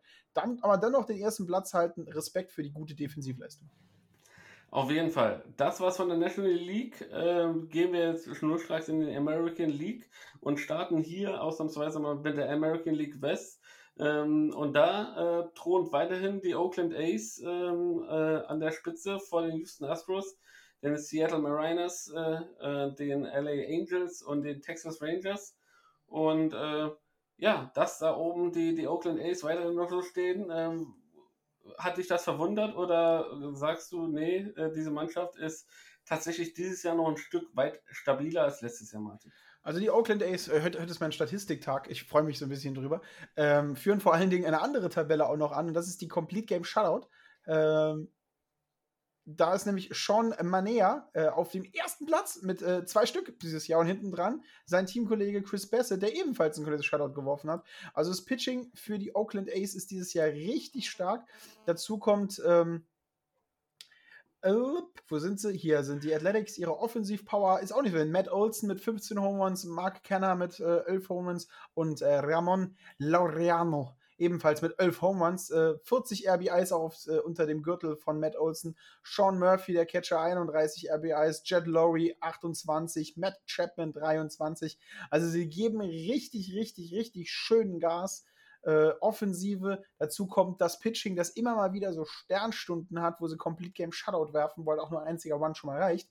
Äh, sie sorgen halt dafür, dass sie starken Baseball spielen. Sie sorgen dafür, dass mit ihren Mitteln, Moneyball ist natürlich wie immer allen unseren Zuhörern ein, ein, ein Thema im Kopf, wenn man über die Ace spricht, äh, mit ihren Mitteln oben dabei sind. Sie sorgen halt dafür, dass sie im richtigen Moment die Punkte machen und die Spiele, die sie gewinnen, gewinnen sie halt. Äh, mit einer Run-Difference von plus 6 ist es halt eindeutig, dass sie nicht die äh, stärksten ähm, Mannschaft sind, aber ähm, vor allen Dingen auswärts sind sie top gefährlich. Da haben sie nämlich 18 Siege und 9 Niederlagen hinter sich. Hinten dran, Houston Astros sind wieder erstärkt. Äh, die, die Corona-Welle ist über sie drüber gerollt, hat sie äh, zum Schwächeln gebracht, äh, zu, in der Mitte des Beginns dieser Saison. Aber jetzt sind sie wieder da mit 33 Siegen, 26 Niederlagen. Äh, Seattle mit 30 zu 31 auf dem dritten Platz, die Angels mit äh, 28 zu 32 auf dem vierten Platz und Texas mit 23 zu 38 auf dem letzten Platz. Die Angels sind so ein bisschen wieder am Kommen, aber das ist, kann man eigentlich für jeden sagen, denn vom ersten bis zum vierten Platz hat man in den letzten zehn Spielen sechs gewonnen und vier verloren. Ähm, ja, die American League West überrascht natürlich ein bisschen mit, mit den Ace auf dem ersten Platz, aber das freut uns natürlich, obwohl die Astros natürlich am hinten dran sind. Sie kratzen am Thron mit plus 69 Run Difference. Zeigen sie halt auch, dass sie offensiv und defensiv eine sehr starke Mannschaft sind und äh, die Ace vom ersten Platz runterwerfen wollen. Runterwerfen wollen, äh, ja, ist ein guter Stichpunkt, äh, wenn wir äh, ja, zu den äh, Chicago White Sox äh, kommen. Denn diese ja, sind schon Dauergast ganz oben in der American League Central und irgendwie scheint keiner äh, ja, ihnen das Wasser reichen zu können und keiner äh, ja, äh, ist überhaupt in der Lage, sie von oben vom ersten Platz runterzuwerfen. Denn die Cleveland äh, Indians äh, sind äh, bereits vier Spiele hinten dran. Ähm, die Kansas City Royals, ja, sogar deren sechseinhalb und Detroit und die ehemalige Bomb Squad aus Minnesota, die vielleicht nur noch ein, ein Schatten ihrer selbst ist, komischerweise. Sag ähm, nur noch ähm, das Squad. Bitte? Ist nur noch das Squad. Also die Bomb ist halt weg. Die Bomb ist weg, äh, beziehungsweise wird nur noch ab und zu ausgepackt äh, in Situationen, wo es nicht unbedingt viel, viel weiterhilft. Ähm, die größte Überraschung in dieser Liga, glaube äh, ist tatsächlich Minnesota, Martin, im negativen Sinn. Ja, im negativen Sinn ist es Minnesota und halt auch die Statistiken äh, von, von Max Kepler sind nicht so gut. Äh, wie die Jahre vorne dran. Ähm, die Twins allgemein sehr, sehr, sehr stark am struggeln. Äh, Miguel Sano, der First Baseman mit nur 28 RBIs, Nelson Cruz mit 25, Max Kepler tatsächlich mit einem 212er Average. Äh, das Einzige, was immer noch für ihn spricht, ist halt seine gute Geschwindigkeit. 5 Stolen Bases, 28 mal Strikeout gegangen und 28 Hits nur. Also Kepler ist dieses Jahr nicht so gut wie die letzten Jahre, ist ein bisschen Schatten seiner selbst, aber das spricht halt für das komplette Team, wie du es schon angesprochen hast. Und wenn es in der Offensive natürlich hapert, hapert es auch ein bisschen im Pitching. Da kommt halt auch nicht mehr die Dominanz auf der Seite. Vielleicht war die Dominanz nie wirklich so da, wie wir sie wahrgenommen haben, weil auf der anderen Seite die Offensive halt einfach sehr starkes, äh, sehr starke Games gemacht hat. Äh, J.A. Happ äh, struggled mit einem 5.61er ERA. Äh, José Berrios steht noch ganz gut da mit seinen sechs Siegen, aber dann ist halt ein Tal äh, vom Rest seiner, seiner, seiner Spieler, Rest seiner Kollegen. Äh, Alex Combe, der Pitcher, 22 Games hat er versucht zu werfen, hat von fünf versuchten Saves, äh, konnte er nur zwei Stück machen, der Rest halt sieht ein bisschen besser aus äh, Hansel Robles und äh, Taylor Rogers von sieben versuchten Saves, fünf jeweils gemacht. Es fehlt halt hinten raus ein bisschen, es fehlt an der Offensive, das Pitching fehlt halt. Es fällt natürlich auf, wenn dein Pitching ein bisschen am struggeln ist, wenn die Offensive noch mehr am struggeln ist. Genau das Gegenteil bei den White Sox, du hast es schon angesprochen, keiner kann ihnen wirklich dieses Wasser reichen in ihrer Tabelle, vor allen Dingen was die Offensivpower angeht, dominieren sie halt ihre American League äh, José Abreu mit 46 RBIs, Hermin Mercedes hinten dran 31, Juan Moncada mit 30, Erdman Eaton mit 26 und dann kommt erst so, so ein schneller Mann wie Tim Anderson mit äh, 22 RBIs, der versucht die Offensive und die Geschwindigkeit äh, rauszuholen. Er hat 14 Mal versucht, die Base zu stehlen, neunmal hat es funktioniert, fünfmal leider nicht. Äh, da muss man ein bisschen aufpassen, dass es noch besser wird, ähm, dass er nicht zu oft ins Rundown reinläuft, dass er nicht zu oft gesnackt wird. Aber die White Sox machen zurzeit einfach alles richtig und das sieht man halt auch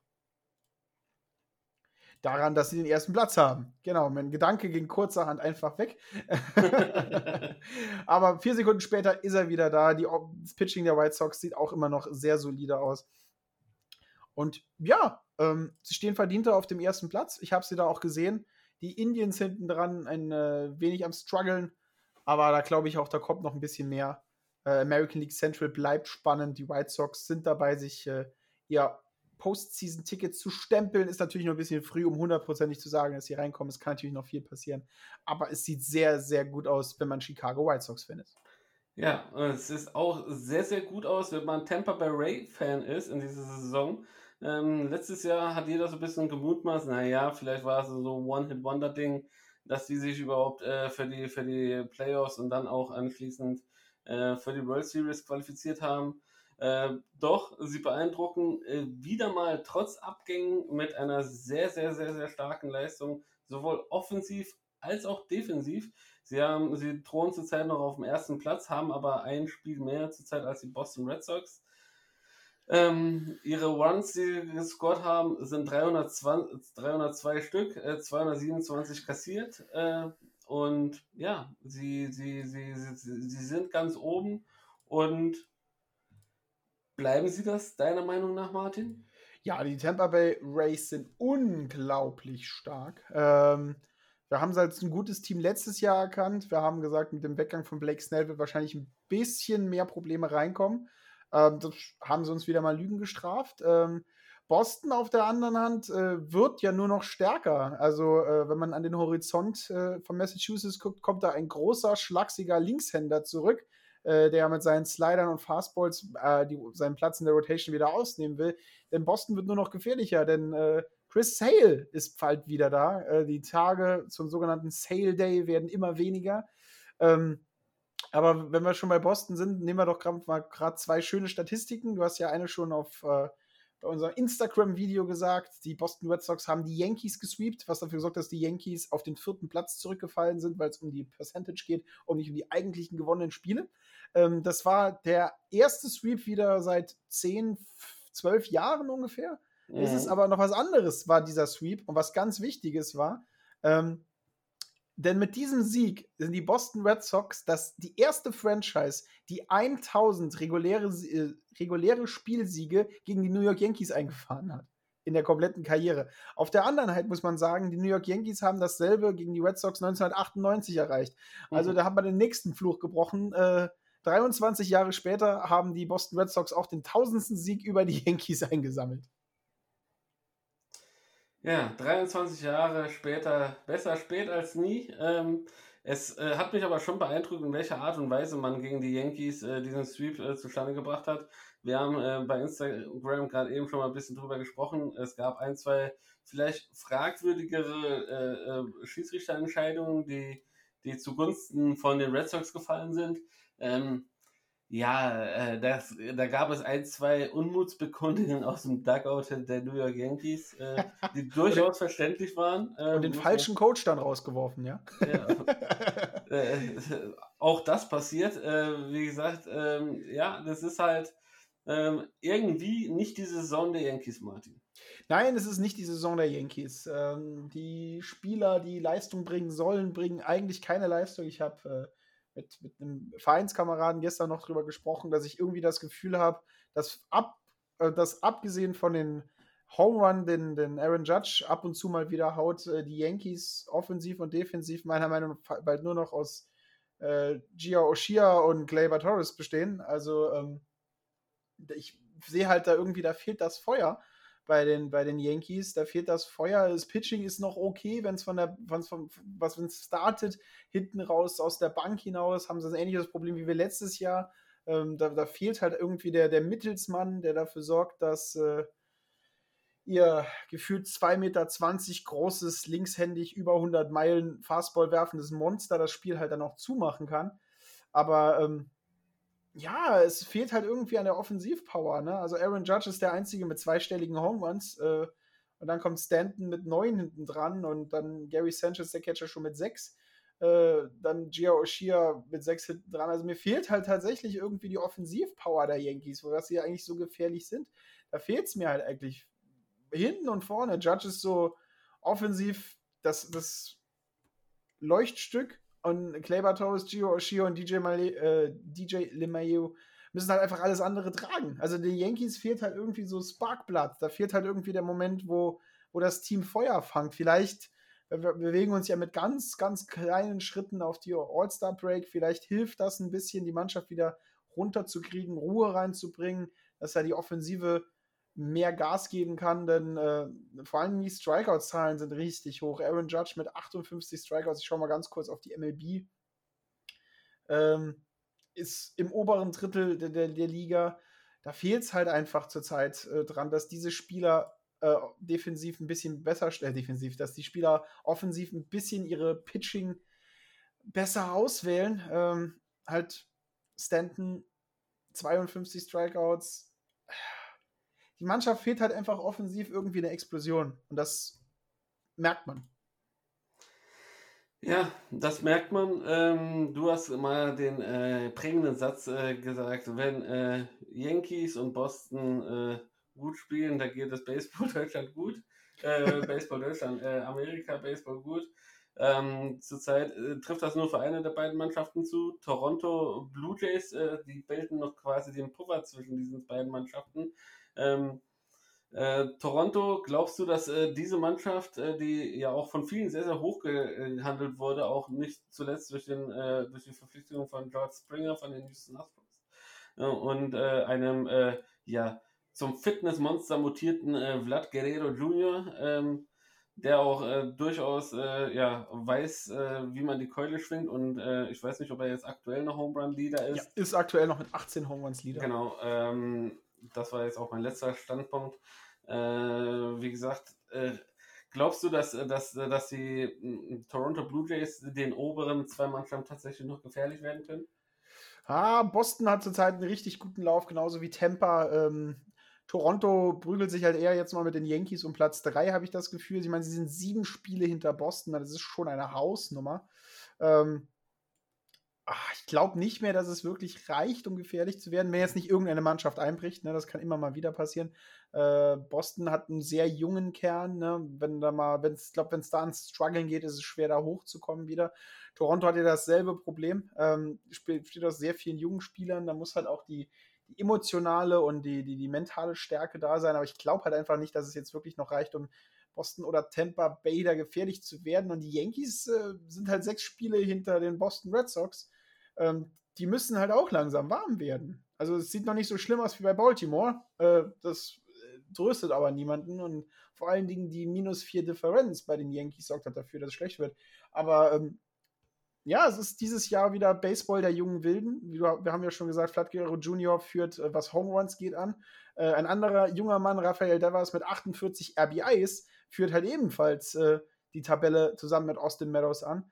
Also die jungen Wilden geben richtig Gas und äh, sorgen dafür, dass, dass viele Punkte reinkommen für ihre jeweiligen Teams. Und das ist, glaube ich, meiner Meinung nach das, das Schöne, äh, dass eine sehr starke junge Generation an Spielern nachgekommen sind, dass äh, alle Mannschaften auf junge Starspieler blicken können, äh, dass durch alle Central, West, East Divisions überall junge Spieler sind, die das Spiel, den Sport weiter nach vorne bringen, die äh, Lust darauf haben und wir machen ja öfter mal Witze über die, die ganzen MLB-Werbespots, die reinkommen. Aber ich muss ganz ehrlich sagen, dieser äh, Make It Major Werbespot mit, mit fast nur jungen Spielern und äh, Mike Trout ähm, sorgt halt dafür, der gefällt mir richtig gut, weil es halt genau darum geht.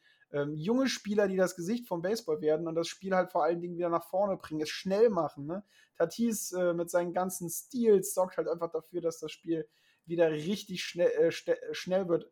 Ähm, und es freut mich. Es freut mich, dass Baseball schnell ist. Es freut mich, dass das Pitcher auf der anderen Seite auch immer noch mehr ihre Spiele haben, wo sie dominieren. Mir macht Baseball dieses Jahr richtig, richtig viel Spaß, was nicht nur daran liegt, dass Boston richtig gut spielt. Mir macht Baseball richtig viel Spaß und ich glaube dir auch, David, oder? Äh, unwahrscheinlich viel Spaß. Äh, es ist für, für allen und jeden irgendetwas dabei. Äh, Geschichten überall, wo man einfach nur hinschaut. Und äh, wie gesagt, egal ob es jetzt äh, ja, diese, diese neuen äh, Nike City Connect äh, Jerseys ist, wo ich mir auch das Boston Jersey gekauft habe, äh, muss ich dazu sagen, das schöne Gelbe, weil es mal was anderes ist. Die, die, das coole Southside Jersey von den Chicago White Sox, äh, richtig schön Gangster-Style. Ähm, dann Riley Will von den Chicago Cubs, ähm, auch eine schöne, schöne Idee. Und äh, das Miami-Trikot auch in Rot erstrahlt. Also sehr, sehr viele interessante Ansätze, die die MLB hier verfolgt, auch äh, was marketingstrategisch äh, das Ganze angeht. Äh, wir also irgendwie scheint man jetzt auch mittlerweile auch das Gefühl zu haben, Corona existiert in Amerika überhaupt nicht mehr. Äh, alle Stadien sind proppevoll, man sieht in den Stands kaum Zuschauer noch mit irgendeiner Maske. Entweder sind sie alle schon äh, durchgeimpft oder äh, ja, sind sehr, sehr optimistisch, was das Ganze angeht. Und vielleicht ist es tatsächlich doch nur eine Verschwörungstheorie von irgendwelchen Leuten äh, gewesen. Ähm, bevor wir jetzt gleich Schluss machen, Martin, weil du musst ja gleich äh, los, ähm, eine Frage hätte ich noch. Ähm, wir haben ja vorhin so ein bisschen äh, uns lustig gemacht über diesen einen Call der, der, äh, des Umpires von den New York Yankees gegen den Boston Red Sox, wo der Ball, also wirklich, also, also selbst ohne despektierlich zu sein, selbst du ohne deine Brille äh, als Umpire hättest gesehen, dass das äh, kein Strike ist. Ähm, und trotzdem wurde er als Strike gegeben. Also selbst dieser jämmerliche Versuch von dem Catcher der Boston Red Sox, den Ball zu framen und wieder rüber zu schieben. Ja, also keine Ahnung, was da vorgegangen ist. Äh, hat natürlich wieder eine Debatte losgetreten äh, bezüglich Robo-Amps, äh, sprich, dass äh, quasi eine automatisierte Streikezone äh, äh, gegeben wird. Wie stehst du zu der Sache, Martin?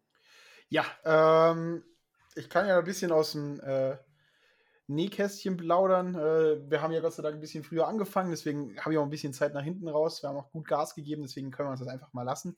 Ähm, ja, ich verstehe die Argumente, dass es ein Teil vom Baseball ist. Ähm, ich verstehe, dass das Baseball sehr viel von, von ähm, wie sagt man, ähm, von, von, von Traditionen getragen werden.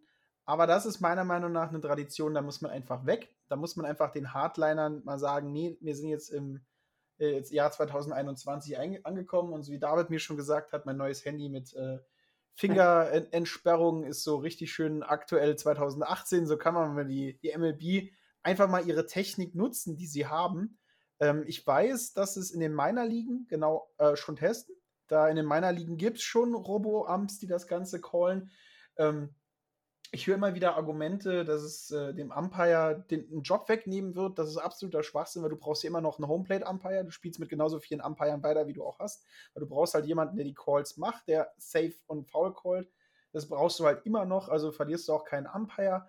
Es gibt meiner Meinung nach außer emotionale Argumente kein Argument, äh, das dagegen spricht. Ähm, und du erwähnt, hast es schon erwähnt, natürlich war das ein richtig beschissener Call, aber der Umpire hat das ganze Spiel über nicht wirklich so die guten Calls gegeben. Ähm, die Strike Zone war ein bisschen schwammrig, immer mal wieder.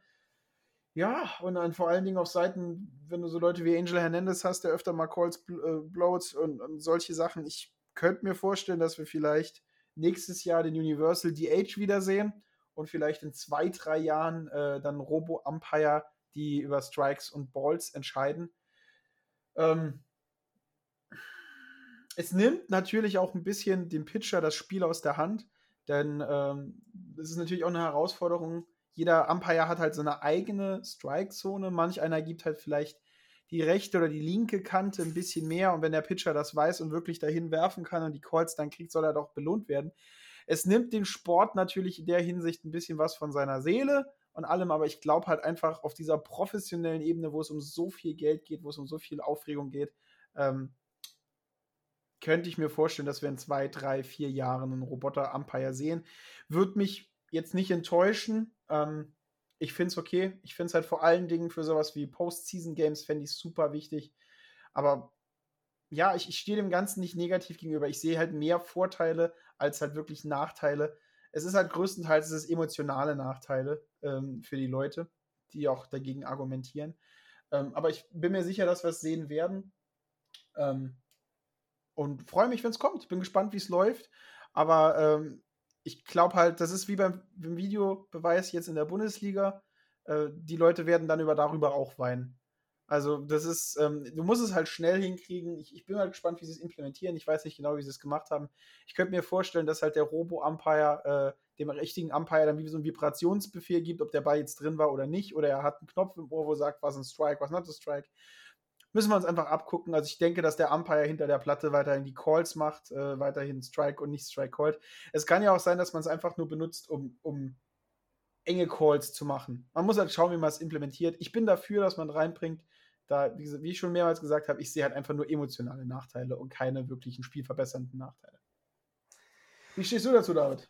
Ähm, ich bin da ganz bei dir. Äh, es ist halt mittlerweile auch ein äh, Spiel, da geht es auch um sehr viel Geld. Ähm, zum einen, zum anderen, äh, ja, es ist ja auch äh, ein statistisches Spiel ähm, und äh, ja, viele Spieler werden dementsprechend auch bezahlt, äh, inwiefern sie, sie gute Statistiken haben und wenn solche Calls, gerade in einer Situation, wenn du wenn es in extra in gehst und du hast zwei aus, hast wie in dem Fall Runner an drei und an eins und bist at bat und dann äh, kriegst du so einen Call gegen dich äh, äh, in einem Spiel, wo es äh, ja immer knistert, die Yankees gegen Red Sox, ähm, dann ist es nur allzu verständlich, dass da quasi der Schrei wieder aufploppt. Äh, also ich, ich, ich sehe da grundsätzlich keine großartigen Gründe, die dagegen sprechen sollten. Ähm, das Einzige, also wäre meines Erachtens tatsächlich nur, dass man so ein bisschen, äh, und da muss man auch ein bisschen so die, ähm, die Traditionalisten ein bisschen im Auge behalten. Es ist halt immer schön, wenn man einen Umpire natürlich hinter der Platte stehen sieht und äh, nicht einfach nur auf, eine, auf einen äh, Signalton Bing wartet, der einem dann sagt, das war ein Strike oder das war ein Ball oder was auch immer. Ja wie sich das dann alles gestalten lässt äh, und äh, ob es denn soweit kommt, äh, wenn man die einschlägigen Foren online sich anguckt, äh, wie die bereits eine Umfrage zu gestaltet haben, da haben sich auch 56 Prozent dafür ausgesprochen, dass der Robo-Umpire kommen soll. Also äh, ja, auch da ein relativ knappes Ergebnis, es ist auf jeden Fall nicht eindeutig. Ähm, es gibt für und wieder, nur ähm, wie gesagt, das ist ja ein Millionengeschäft und äh, da zählt ja kann man sich normalerweise menschliche Fehler, wenn man die tatsächlich ausmerzen könnte, kann man sich hier nicht erlauben. Und wir werden sehen, äh, wo uns die ganze Sache hinführt. Aber so ein Call, das äh, tut äh, der ganzen Schiedsrichterzunft äh, natürlich nicht gut ähm, und äh, bringt sie da auch ein bisschen in Verruf. David, ich nutze dein, dein Verrufen der, der äh, Schiedsrichter, der Umpire, wie sie ja im Baseball heißen, äh, zu jemand anderen zu kommen. Denn ich habe noch eine ganz, ganz, ganz kurze, lustige Geschichte. Wenn du noch was anderes zu sagen hast, warte, bis ich fertig bin, denn der, der Übergang ist richtig gut. Denn es geht um den sehr beliebten Schiedsrichter, den sehr beliebten Umpire Les Diaz. Der wurde von äh, vielen Spielern als einer der besten äh, Umpire in der Geschichte der MLB gewertet. Und äh, der war halt auch ein sehr positiver Mensch. Und die Sache, die ich heute anspreche, ist ähm, passiert, als, äh, als sie in San Francisco gespielt haben und er hat Homeplate Umpire gemacht. Auf ein Double Play äh, ist äh, dem Schlagmann der Schläger gebrochen. Und äh, als äh, der Bad Boy rausgelaufen ist und seine Pflicht erfüllen wollte, den, die, die Schläger-Einzelteile aufzuheben, war Les Diaz schneller, hat einen Teil des Schlägers aufgehoben und hat nach diesem äh, Inning beendenden Double Play den jungen Bad Boy zu einem Fechtduell herausgefordert. Also du hast eine wunderschöne Szene, wie der Umpire mit einer Hand hinterm Rücken und einem abgebrochenen Schläger vor einem Bad Boy steht und den, äh, den gebrochenen Bett wie ein äh, Rapier sich bewegt und äh, zu, das Ganze damit beendet, dass er den Bad Boy auch punktet, mit einem Stich auf die Brust setzt. Also es gibt auch positive Umpire auf dieser Welt draußen. Es gibt nicht nur Angel Hernandez und den armen Mann, der das Spiel äh, der Yankees beendet hat. Ähm, Umpire sind halt auch Charaktermenschen, es sind halt auch Menschen. Ich, ich bin für die Roboter-Einführung der Strike-Zone, aber gegen das Abschaffen der Umpire. David, haben ja, wir noch Nachrichten? Haben wir noch News? Haben wir noch irgendwas? Das hört sich ja bei dir gerade an wie die Quadratur des Kreises. Ähm, Robo-Umpire und gegen Abschaffung der Schiedsrichter oder Umpire. Also das äh, bin ich mal gespannt, wie das äh, sich zu bewerkstelligen lässt. Ich persönlich habe keine News. Äh, Freue mich an sich, äh, heute mit dir äh, wieder eine, eine, gute Stunde, ein bisschen mehr äh, über Baseball gequatscht zu haben. Ähm, ich hoffe, ihr da draußen bleibt alle gesund. Äh, ich hoffe, ihr dürft wieder Baseball spielen. Ähm, unterstützt die Mannschaften, ähm, wo es nur geht. Geht zu den Ballparks, äh, wenn denn Zuschauer erlaubt sind. Ähm, das hilft den Mannschaften am aller, allermeisten ähm, denn äh, sie hatten eine harte, harte Zeit hinter sich und benötigen so viel Power, wie, es nur geht. Ja. Äh, und ja, das war's von mir. Wir hören uns dann nächste Woche wieder, wenn es wieder heißt Bald Beated Baseball äh, Podcast äh, Strike in dein Ohr. Das war's von mir, Martin. Genau, und äh, zu den Mannschaften, zu denen ihr nicht gehen könnt, schaut ihre Livestreams. So viele Teams, vor allen Dingen im Süden und im Norden, bieten Livestreams an, haben Geld in die Hand genommen, euch den Baseball wieder nach Hause zu bringen. Belohnt sie dafür, sorgt dafür, dass die Einschaltquoten recht hoch sind. Wir in Saarlouis hatten einen Livestream der ersten Mannschaft hin und waren überrascht, dass über 100 Leute zugeschaut haben. Wir waren wirklich stolz darauf. Schaltet einfach ein, wenn ihr Zeit habt äh, für den Livestream. Wenn ihr die Möglichkeit habt, schreibt auch was in den Chat rein unterstützt die Mannschaften, wie ihr könnt. Bleibt gesund, habt Spaß beim Baseball. Das war für euch Martin de Beard Seltzer und David Decay Kania von Bald Bearded Baseball. Strike in dein Ohr. And Harper to center. Way back. Way back. See you